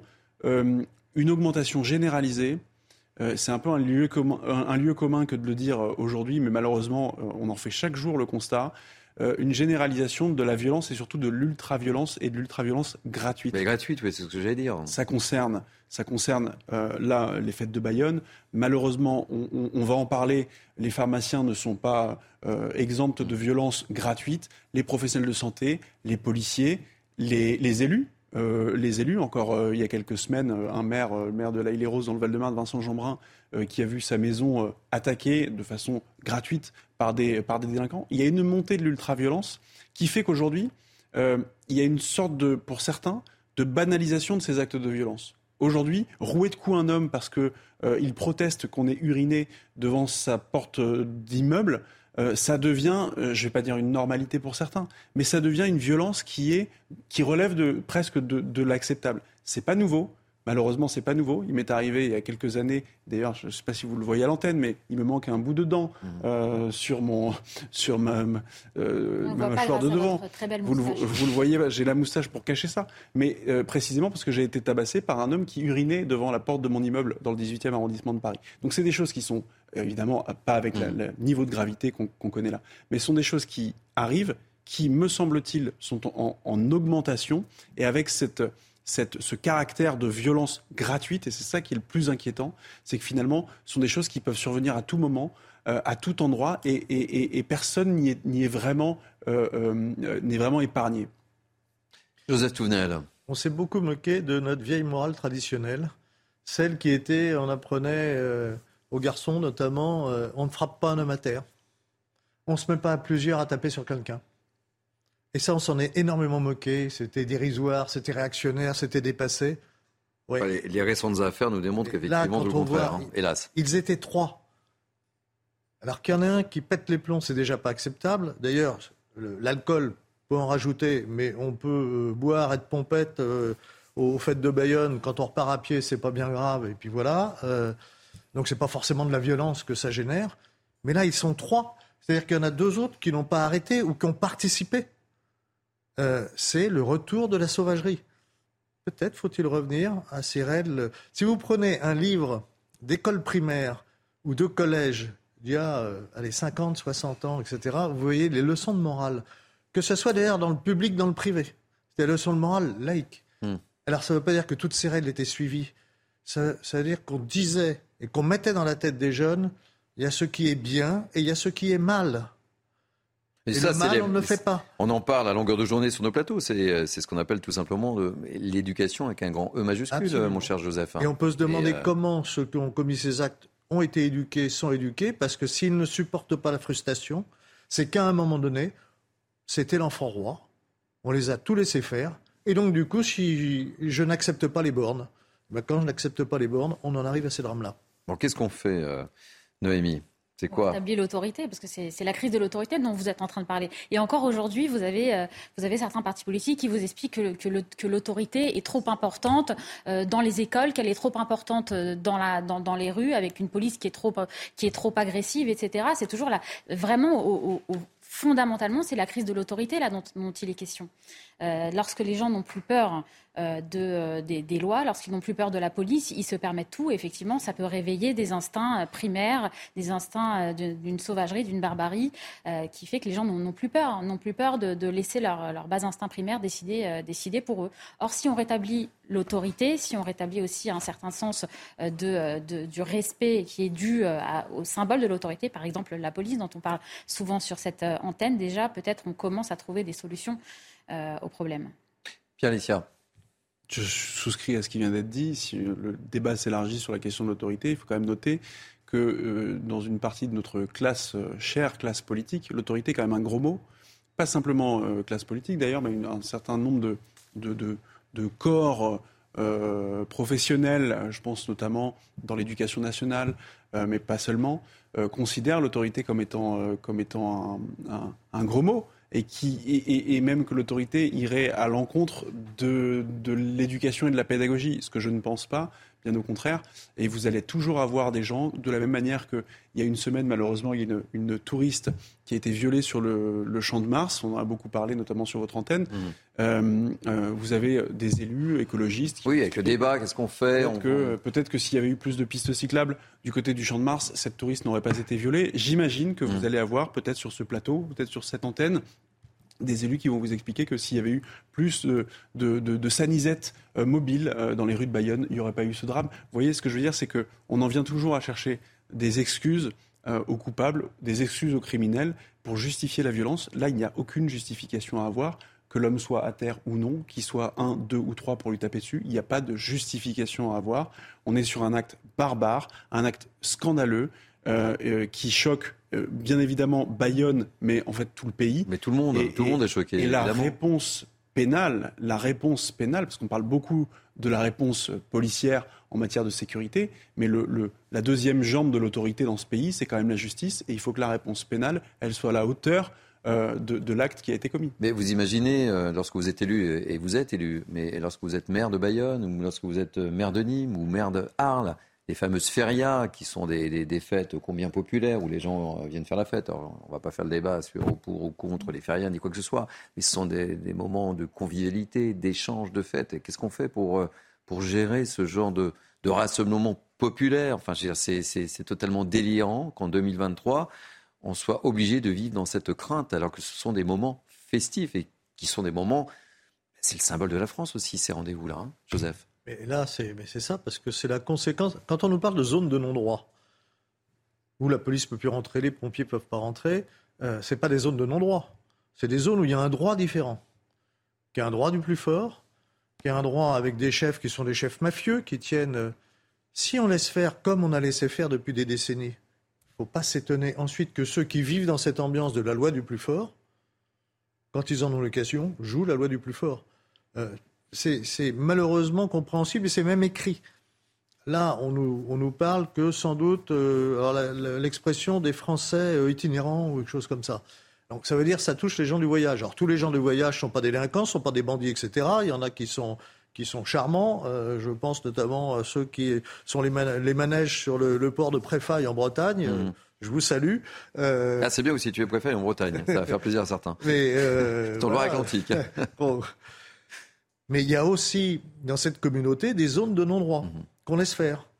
Et donc on comprend que quelqu'un qui vit dans une zone de non-droit depuis son, son, plus jeune âge n'accepte plus la loi, de, la loi commune, la loi de la République, la loi censée, parce que c'est sa propre loi. Et, ça, on a un gros, gros effort à faire. Ça demande sans doute du courage pour régler le problème.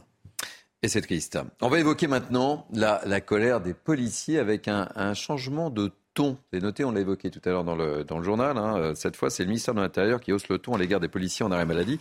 Le patron de la police, Frédéric Vaux, qui avait pourtant apporté son, soutien euh, aux policiers, ainsi que le préfet de la police de Paris, euh, Laurent Nunez, qui lui-même avait apporté son soutien avec, euh, on le sait, in fine, la, la validation de Gérald Darmanin. Et, là, ils ont a priori demandé à leur service de refuser les arrêts de travail qui seraient injustifiés et de procéder à des retenues de salaire. On, voit les explications de Sarah Varny et on demandera à Laure Garcia, qui est policière à Marseille, qui est euh, co-auteur du livre Je suis flic ce soir et je vais me suicider, euh, livre qu'elle a coécrit avec Marc Molla, où il demandera quel est un petit peu euh, son regard sur ce changement de stratégie. Mais tout d'abord, le récit de Sarah Varny.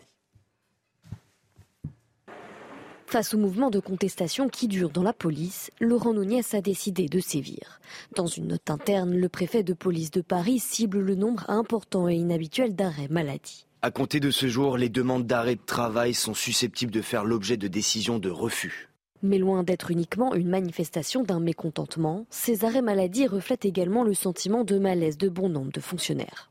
Le malaise de la profession, il est réel. Hein. Les arrêts maladie, c'est pas par complaisance comme on peut l'entendre, ou même c'est même pas pour faire grève. Et comme je dis à mon médecin, mais en fait, je remets en question tout mon, métier. J'ai plusieurs collègues qui se sont suicidés. J'ai connu récemment pas mal de collègues qui ont fait des démissions. Ça amène à réfléchir.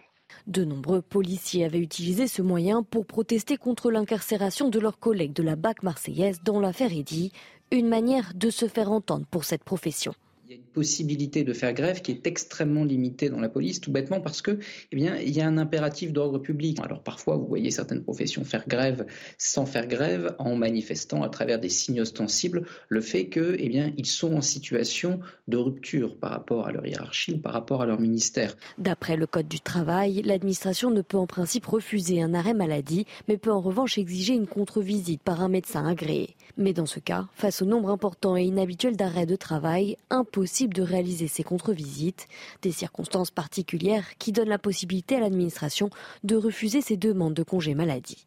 Les fonctionnaires concernés pourront néanmoins contester cette décision et saisir le conseil médical. Bonjour Laure Garcia, soyez la bienvenue dans Bini News euh, été. Je rappelle que vous êtes policier à Marseille et co-auteur du livre Je suis flic et ce soir je vais me suicider avec Marc Lamola. Euh, merci euh, d'accepter de, participer à, notre émission. Comment vous réagissez à, je dirais, changement de stratégie, changement de ton Comment vous vivez cela? Merci euh, de m'inviter et de me donner la parole. Alors, euh, effectivement, la note euh, de service de M. Nunez, on pourrait la croire que c'est donc des menaces concernant mes collègues qui sont en arrêt maladie. Moi-même, j'ai été donc en arrêt maladie par rapport à un burn-out. Il ne faut, il faut pas croire que, que c'est anodin. Euh, euh, ces, collègues qui se sont mis comme moi en arrêt maladie euh, suite à la mise en détention provisoire de notre collègue sur l'affaire de Marseille, ça a développé chez nous en fait des questions, des questions profondes sur notre métier, sur notre engagement, sur la considération du policier au sens général. Et surtout c'est un mouvement de une, prise de conscience hein, que nous sommes bien loin euh, des idéaux que l'on a lorsqu'on en embrasse euh, la carrière de policier. On est là pour défendre en principe la veuve et l'orphelin et lorsque l'on fait notre travail et qu'on est pointé du doigt à de nombreuses reprises, comme on le dénonce dans euh, dans notre ouvrage, euh, il est difficile après de se reconnaître dans ce métier. Donc ce mouvement, ce mouvement euh, qui a lieu maintenant depuis 15 jours, c'est un mouvement historique qui a une ampleur nationale et qui a dépassé les frontières marseillaises. mais ce mouvement, comme je vais citer Maurice Thorez, il faut savoir arrêter une grève et ce mouvement, il peut être, il doit être en fait la première pierre d'un édifice, un édifice qui reste à construire, qui est d'une ampleur colossale, parce qu'en fait, on voit bien qu'il y a un réel mal-être au sein de, de, notre police. Nos policiers sont à bout et j'en fais partie. Je suis toujours en activité, comme vous l'avez souligné, et sur Marseille. Et donc, ce n'est pas pour rien euh, qu'il y a donc euh, trois associations qui ont émergé depuis cinq ans, trois associations qui sont à l'écoute euh, des, des, fonctionnaires de police, des policiers, à Sopol, PEPS, APS. Ces trois associations, ils ont émergé euh, par la, force en fait des policiers eux-mêmes parce que euh, l'administration ne répond pas au mal-être des policiers. Et, oui, mais euh, Laure, Garcia, je vous interromps. Il y a quand même un changement de, petite musique quand même par rapport à la semaine dernière, indiscutablement. C'est là-dessus que je, souhaitais avoir votre réaction. Alors, bien sûr qu'il y a un changement euh, de musique, euh, comme vous le dites, mais la partition, hein, euh, c'est une partition où il y a des fausses notes à l'intérieur. Donc, effectivement, on a reçu donc le, soutien de M. Nunez, on a reçu le soutien du directeur général de la police nationale. Et évidemment, nous sommes des policiers républicains. Euh, donc, euh, on ne peut pas euh, laisser un pays sans, ses policiers. On en a conscience. Mais pour retrouver le chemin du commissariat, il faut aussi entendre la base. Il faut aussi entendre les policiers. Alors, effectivement, dans, dans, cette note, il faut, quand ça, quand ça doit être mis en il faut que ces arrêts maladie soient concertés. il faut, en fait, il y a une mise en place qui est un peu plus complexe que seulement euh, on va refuser les arrêts maladie, euh, les prochains arrêts maladie. Donc, euh, lorsqu'on est policier républicain, on peut comprendre euh, on peut comprendre effectivement euh, euh, la, problématique de ne plus avoir de policiers donc pour maintenir un ordre républicain. Et je le répète. on fait un petit tour de. Je vous interromps 30 secondes. Je voudrais qu'on voit le, tweet d'Alternative Police et on fait un petit tour de table avec nos invités. Je reviens vers vous, si vous voulez bien. Le, tweet d'Alternative Police qu'on va découvrir à l'instant. Pour Alternative, il n'y a aucune surprise dans cette annonce. En effet, lors du rendez-vous avec Gérald Darmanin, il y a une semaine avec les syndicats de police nationale. Le ministre avait prévenu, comme nous l'indiquions dans notre compte rendu. Petit tour de table rapide, Joseph Touvenel, euh, euh, Pierre Licia et Noémie Alvioa, avant de, redonner la parole à Laure Garcia. Laure Garcia vient de parler de conciliation. Et le cœur du problème, il est, sans doute là. Oui, il y a des problèmes de, repos, euh, il y a des problèmes sans doute de salaire aussi par rapport au risque couru. Mais la considération, la considération de l'administration par rapport à ces personnes, par rapport aux policiers de terrain, et, et tout, tous quasiment nous disent l'administration, c'est une espèce de truc. Mm. Euh, euh, on les connaît pas, c'est anonyme, c'est euh, et ça ne correspond pas à nos demandes quand on a, on n'a pas de réponse. Et la considération aussi du peuple français. Et alors là, Madame Garcia, je vous rassure, le peuple français, il est derrière vous, il est avec vous, même s'il y a des guignols qui à l'Assemblée nationale braillent le contraire. Le peuple français est derrière sa police. Évidemment, dans la police, il peut y avoir quelques brebis galeuses, comme partout. Ça, mm-hmm. Ça, c'est pas le sujet. Nous sommes avec vous, on vous soutient. Plus de 70% des Français le disent dans les sondages. Euh, Pierre et Noémie, très rapidement, avant le dernier mot pour, euh, pour Laure. Laurence Garcia le disait. Pour, Laure Garcia. pardon, Laure Garcia. Pour faire regagner euh, le, chemin des commissariats de, de, ces agents, il ne s'agit pas simplement d'agiter le chiffon de la menace et de dire on va tout balayer d'un revers de main.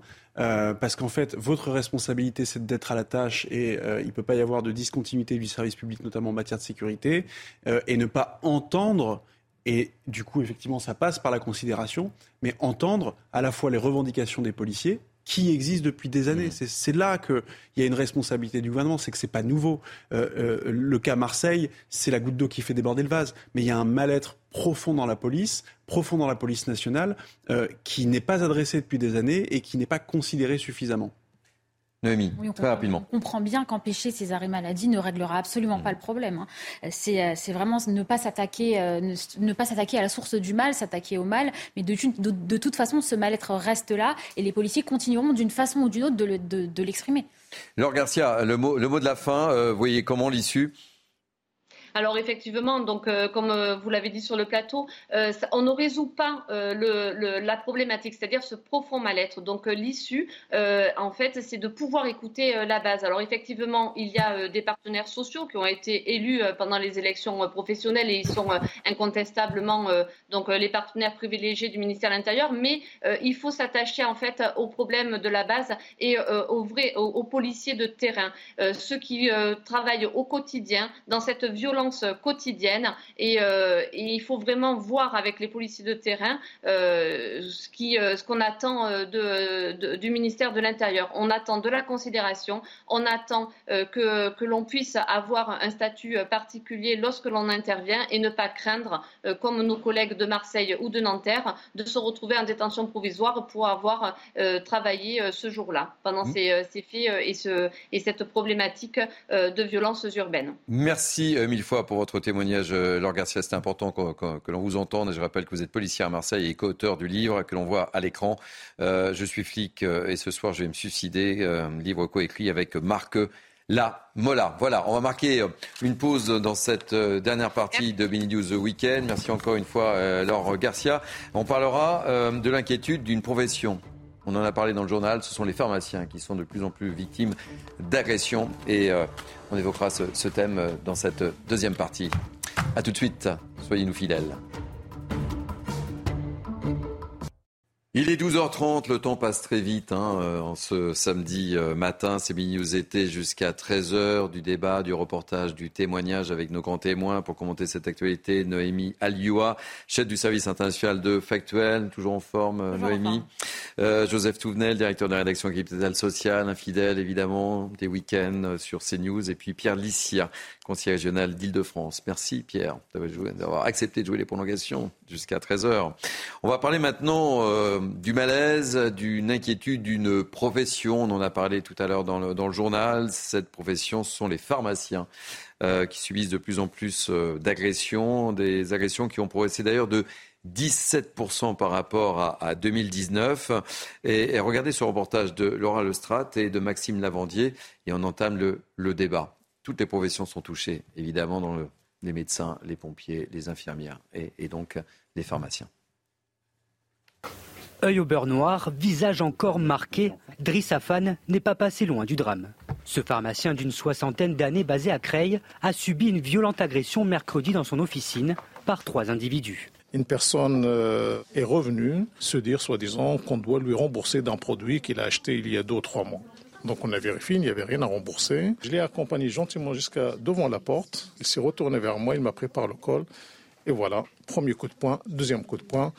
Et il m'a tiré vers euh, devant la porte et les autres, euh, ils m'ont sauté dessus. Conduit à l'hôpital, le scanner révèle une fracture au nez, des hématomes à l'œil et sur le corps et une incapacité totale de travail de 10 jours. On a l'impression qu'ils sont venus pour tuer. C'est vraiment, c'était bestial. Et surtout, je suis leur pharmacien depuis 18 ans. Je les connaissais depuis qu'ils sont gamins et je ne sais pas pourquoi cette violence d'un seul coup. Une violence gratuite et dont les agresseurs ne sont pas leur premier coup d'essai. L'un des trois individus s'en était déjà pris au pharmacien deux semaines avant cette nouvelle agression. C'est de tout arrêter, c'est d'abandonner parce qu'on a l'impression, surtout nous les pharmaciens qui sommes dans les quartiers, on a un rôle social aussi parce qu'on a les familles qui viennent, on essaie de leur parler avec euh, leur langue euh, euh, maternelle ou paternelle, on a du mal à comprendre. C'est comme un papa qui se fait agresser par son propre fils. Hein. Encore choqué mais pas abattu, Driss a pu compter sur le soutien du maire et de ses confrères pharmaciens, eux aussi confrontés à ces agressions. Selon l'Ordre national des pharmaciens, 366 agressions ont été déclarées en 2022, soit en moyenne une agression par jour. Euh, Joseph Touvenel, ce que, ce que, je retiens dans, dans, ce témoignage de, ce pharmacien euh, qui a le courage de, témoigner devant notre caméra, ce sont les termes. C'était bestial, dit-il. Bestial. Et ce qui me frappe, c'est que un des individus avait fait euh, la même chose, ou en tout cas l'avait agressé 15 jours avant. Ça veut dire très clairement que la réponse face aux agressions, la réponse de la justice n'est pas à la hauteur. Il y, a un problème. Quelqu'un qui agresse un pharmacien, euh, qui revient 15 jours après, que s'est-il passé entre les deux? Ça, c'est le premier problème. Deuxième problème, qui est peut-être encore plus grave et plus profond, il nous dit, mais je, je les connais depuis qu'ils sont gamins. Eh oui. Alors, il y avait quand même avant euh, une espèce d'esprit de, de, de, communauté où euh, même des délinquants pouvaient s'en prendre à, à quelqu'un d'autre dans la société, mais pas à ceux qui connaissaient, pas à ceux qui. Et là, on voit, on voit que ça part complètement cacahuète. Alors, après, on peut faire des suppositions. La supposition, c'est que si cette personne est venue pour un faux remboursement, c'est qu'il avait urgemment besoin d'argent. C'est à Creil. Tous mm. ceux qui connaissent un peu Creil, etc., on peut penser que derrière, euh, il doit des sommes euh, qu'il doit rembourser très vite, ou sinon ça se passe très très mal pour lui. Et c'est l'enchaînement de la violence. Lui risquant une violence très très grave parce que euh, ils se font pas de cadeaux. Ça génère de la violence pour le brave pharmacien. Mais ça se généralise. On a vu les chiffres. Hein, euh, une agression par jour en moyenne. L'ordre des médecins sur son maintenant, euh, l'ordre des médecins, des pharmaciens, pardon, un pharmacien maintenant peut aller sur le site, il peut indiquer qu'il a été agressé, et l'ordre des pharmaciens a un suivi, une aide psychologique et technique qui se mène automatiquement en place. C'est quand même une société qui dégénère. Hein. Pierre Licia, ce qui est terrible, et on l'a vu euh, durant euh, ces émeutes, hein, c'est que ces jeunes s'attaquent à, des lieux importants, ce sont des lieux de vie. Euh, durant les émeutes, ils se sont attaqués à des crèches, ils se sont attaqués à des bibliothèques, des bibliothèques, des écoles, des écoles. là, des commerces de proximité, des commerces de proximité qui font partie de la vie. Bien sûr, c'est la vie de quartier, c'est la vie des, des, villes ou des communes. Enfin, c'est totalement lunaire et ça pénalise évidemment leurs parents ou leurs grands-parents s'ils en ont. Enfin on arrive à une situation de ça, ça, pénalise d'abord le pharmacien. Et ça pénalise euh, évidemment, évidemment victime de. En premier lieu, le pharmacien. De ces agressions. J'en conviens. Ça pénalise finalement l'ensemble du territoire qui est concerné, parce que dans, ces, dans, dans certains quartiers, euh, vous avez une recrudescence comme ça des agressions de pharmaciens, mais pas seulement de pharmaciens, euh, de, de médecins, de chauffeurs de bus, finalement des, des, personnes qui sont en prise directe avec le public et qui euh, accomplissent une mission de service public ou de quasi-service public, là en l'occurrence dans le domaine euh, de, la santé. Et, euh, euh, et vous avez une, une, augmentation de cette violence gratuite. Gratuite, c'est ça qu'il faut quand même qu'il faut quand même rappeler. C'est pas une c'est pas une c'est pas une violence scrapuleuse de règlement de compte entre commerçants, etc. C'est une violence gratuite qui touche beaucoup de professions euh, qui touchent. On, a, on, a, on parle des pharmaciens, mmh on a parlé des médecins, euh, les, les, enseignants également. Euh, vous avez des agents administratifs euh, à Pôle Emploi, par exemple, qui et ça arrive malheureusement fréquemment avec parfois des drames euh, qui sont également qui sont également donc des guichetiers hein, sur des, bureaux de services publics qui sont ou d'administration qui sont qui sont agressés, des infirmières en milieu hospitalier évidemment.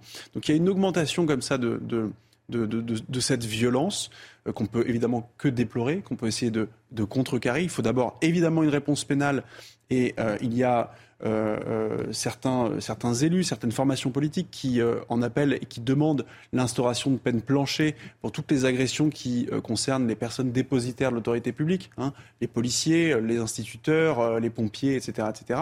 C'est encore des sujets, c'est encore des débats sur lesquels, qui font l'unanimité, j'allais dire, auprès des Français mais pour lesquels il y a encore une partie de la classe politique qui tergiverse beaucoup et dont on ne comprend pas trop l'intérêt qu'ils ont à laisser cette violence gratuite euh, euh, euh perdurer et, finalement, et finalement s'installer et finalement s'installer absolument. Donc, donc il faut une prise de conscience globale, générale, les Français, je pense, l'ont compris. Il faut que le législateur puisse, puisse suivre. Il faut derrière que la justice puisse suivre. Et euh, vous l'avez dit très bien, à ce moment où il y a déjà une, une agression il y a deux semaines de ce, même pharmacien, il est assez anormal, euh, pour ne pas dire scandaleux, qu'il n'y ait pas eu une mesure de protection ou d'écartement ou d'éloignement de l'individu euh, pour éviter qu'il qu ne récidive. Donc prise de conscience globale, un renforcement global de la chaîne de sécurité euh, qui va jusqu'à la justice et pas simplement euh, par la case police, qui va jusqu'à la justice et la réponse pénale. Et, on arrivera enfin peut-être à redonner de l'attractivité à certains territoires, certaines professions qui euh, aujourd'hui euh, sont, en situation de carence. Et, je le trouve, je ne sais pas si vous avez la même perception, mais attendrissant ce pharmacien en plus, en disant, ben voilà, je suis, je suis un peu leur père en fait, hein, finalement, et il ne comprend pas ce qui se passe, puisqu'il les a connus euh, tout jeunes, c'est enfin, c'est totalement lunaire. Euh, c'est ce, qui est assez frappant dans ce, dans, ce, dans ce reportage.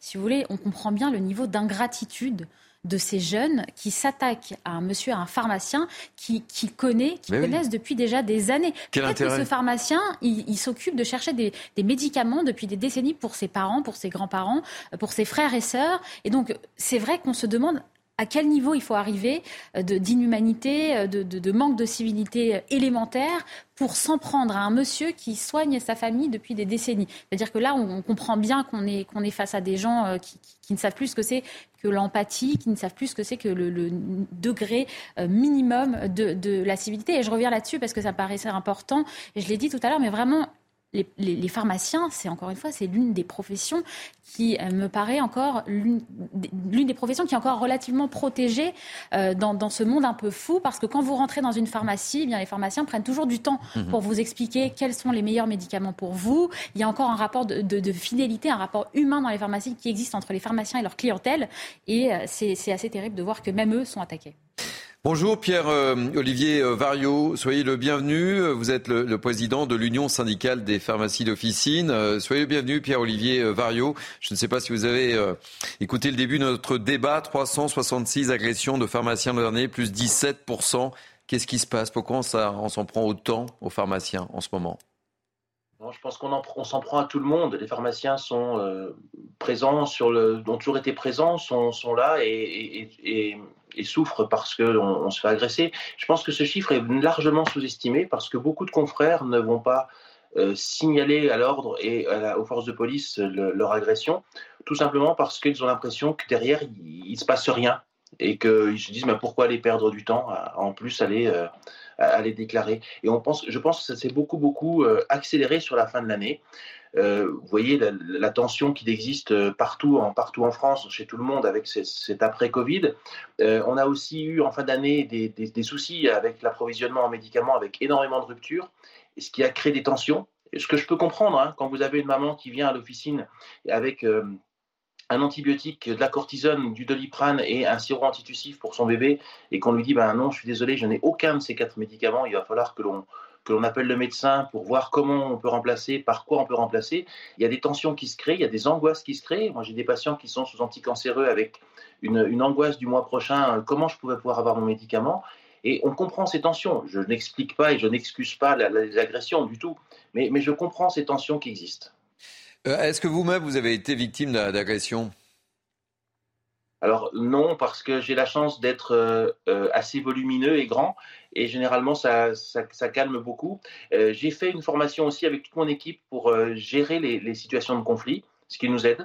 Alors ça nous aide pas toujours, hein. il y a des fois où on, est débordé, mais globalement ça nous aide. Alors, on a eu quelques, tensions, mais jamais d'agression. Quel est le message que vous avez envie de faire passer, Pierre-Marie Vario? Eh bien, le, principal message, c'est de déclarer toute agression. Il faut qu'on ait une photo la plus juste possible de tout ce qui se passe. Euh, et moi, le, gros souci que j'ai, et pour moi c'est un vrai problème, c'est le désengagement des forces de police en, nuit profonde, quand on est de garde, ou avant, vous savez, dans les grandes villes, quand un pharmacien était de garde, le patient devait passer par le commissariat pour aller à la pharmacie. Maintenant, les forces de police se désengagent de plus en plus de ce filtre, et je crains terriblement, dans les, mois qui viennent, des, des, une recrudescence des agressions la nuit parce que euh, les patients vont être en direct avec le pharmacie sans être passés par le commissariat. Et ça, je ne comprends pas pourquoi ces forces, les forces de police. Si, je le comprends. Elles nous disent avoir trop de travail. Mais je ne comprends pas pourquoi elles se désengagent d'une protection qui va, être, euh, problématique. Vous avez vu que pendant les, émeutes qu'il y a eu, euh, certains pharmaciens se sont désengagés du service d'astreinte parce qu'ils craignaient pour leur sécurité. Et j'ai peur qu'à un moment donné, ça reprenne si on n'a pas l'appui des forces de l'ordre. Merci pour ce témoignage, Pierre-Olivier Vario. Je rappelle que vous êtes le président de l'Union syndicale des pharmacies d'officine. Merci pour ce témoignage. Un dernier mot sur le sujet? Oui, on voit que c'est une des professions qui est en contact avec le public et une partie du public euh, est de plus en plus difficile, ce qui est, ce qui est un, vrai problème. Et puis, il l'a souligné, euh, l'indisponibilité des produits. Et là, on a un problème de fond sur euh, la France et, et l'indépendance de la France. Et pour le médicament, quand il parle de cancéreux, c'est quand même dramatique. Dernier sujet que l'on va aborder, il nous reste six minutes. On va parler de politique et de loi immigration. Je ne veux pas être bousculé par des majorités de fortune ou des blocages. C'est une phrase qui fait beaucoup, beaucoup réagir. C'est une phrase prononcée par Emmanuel Macron euh, la semaine dernière ou cette semaine euh, dans les colonnes du, du Figaro. Le chef de l'État qui brandit une nouvelle fois la possibilité d'un recours au fameux 49.3 sur le prochain gros dossier du gouvernement, cette fameuse loi d'immigration. Rappel, des faits, explications, Antoine Delplanque et Maxime Lavandier. On ouvre le débat ensemble juste après. L'obstruction parlementaire, c'est ce qui inquiète le chef de l'État. Alors qu'il annonçait ce mercredi dans le Figaro une initiative politique d'ampleur pour la rentrée, les regards de toute la classe politique se sont portés sur le projet de loi immigration. Des regards pas forcément bienveillants. Sur les bancs de l'Assemblée, hors du camp présidentiel, le texte clive avant même d'avoir été présenté. Sans surprise, la gauche le considère déjà trop radical. Les forces de la NUPES l'ont déjà clairement fait savoir. Elle refuse de participer au compromis qu'Elisabeth Borne appelle de ses voeux. Olivier Faure, quant à lui, met le chef de l'État au défi de présenter sa politique devant les Français et leurs représentants à l'Assemblée. Le président de la République vient d'annoncer une initiative politique d'ampleur à la fin du mois d'août. Chiche Il veut réunir la nation Chiche si la gauche a fait part de son opposition au texte, la droite, elle aussi, le critique déjà et dénonce une volonté politique pas assez ferme. Les députés, les républicains, s'appuient sur les récents sondages d'opinion qui donnent l'immigration comme une problématique importante pour les Français et appellent à l'organisation d'un référendum. Monsieur le Président, ayez le courage de donner la parole aux Français par voie de référendum. C'est à eux de décider. Face à la levée de boucliers qui s'annonce déjà autour de ce projet, Emmanuel Macron évoquait à demi-mot un possible recours à l'article 49.3, une évocation qui fait bondir à sa droite. Je regrette que le président de la République balaie d'un revers de main notre proposition de loi constitutionnelle. Il faut rompre avec la naïveté et adopter des mesures efficaces afin d'enrayer cette submersion migratoire. En l'absence d'une majorité absolue à l'Assemblée nationale, Elisabeth Borne devra jouer des coudes face aux oppositions qui s'annoncent fortes sur ce texte. Comme de nombreux Français. Bon, Pierre Licia, je ne veux pas vous mettre mal à l'aise. Hein. Vous êtes conseiller régional de France sans étiquette, mais vous étiez ancien LR.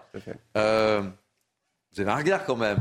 Oui, évidemment. Il ne va pas pouvoir compter sur les, euh, sur les LR. Alors, moi, je pense, moi, je pense que la droite, et particulièrement les LR, ont une, une chance, on va dire, une opportunité euh, historique presque, de pouvoir, sur ce projet de loi, euh, faire passer un maximum d'idées, de propositions qu'ils défendent depuis maintenant bien longtemps. Hein. Euh, il y a eu deux campagnes présidentielles euh, infructueuses pour les républicains, mais qui ont à chaque fois permis de porter des propositions assez fortes sur les questions de l'immigration. Donc c'est l'occasion pour les républicains de négocier, on va dire, et c'est en fait, il n'y a, pas de, a pas de négociation. De dessous de table ou de couloir. C'est le principe d'une démocratie.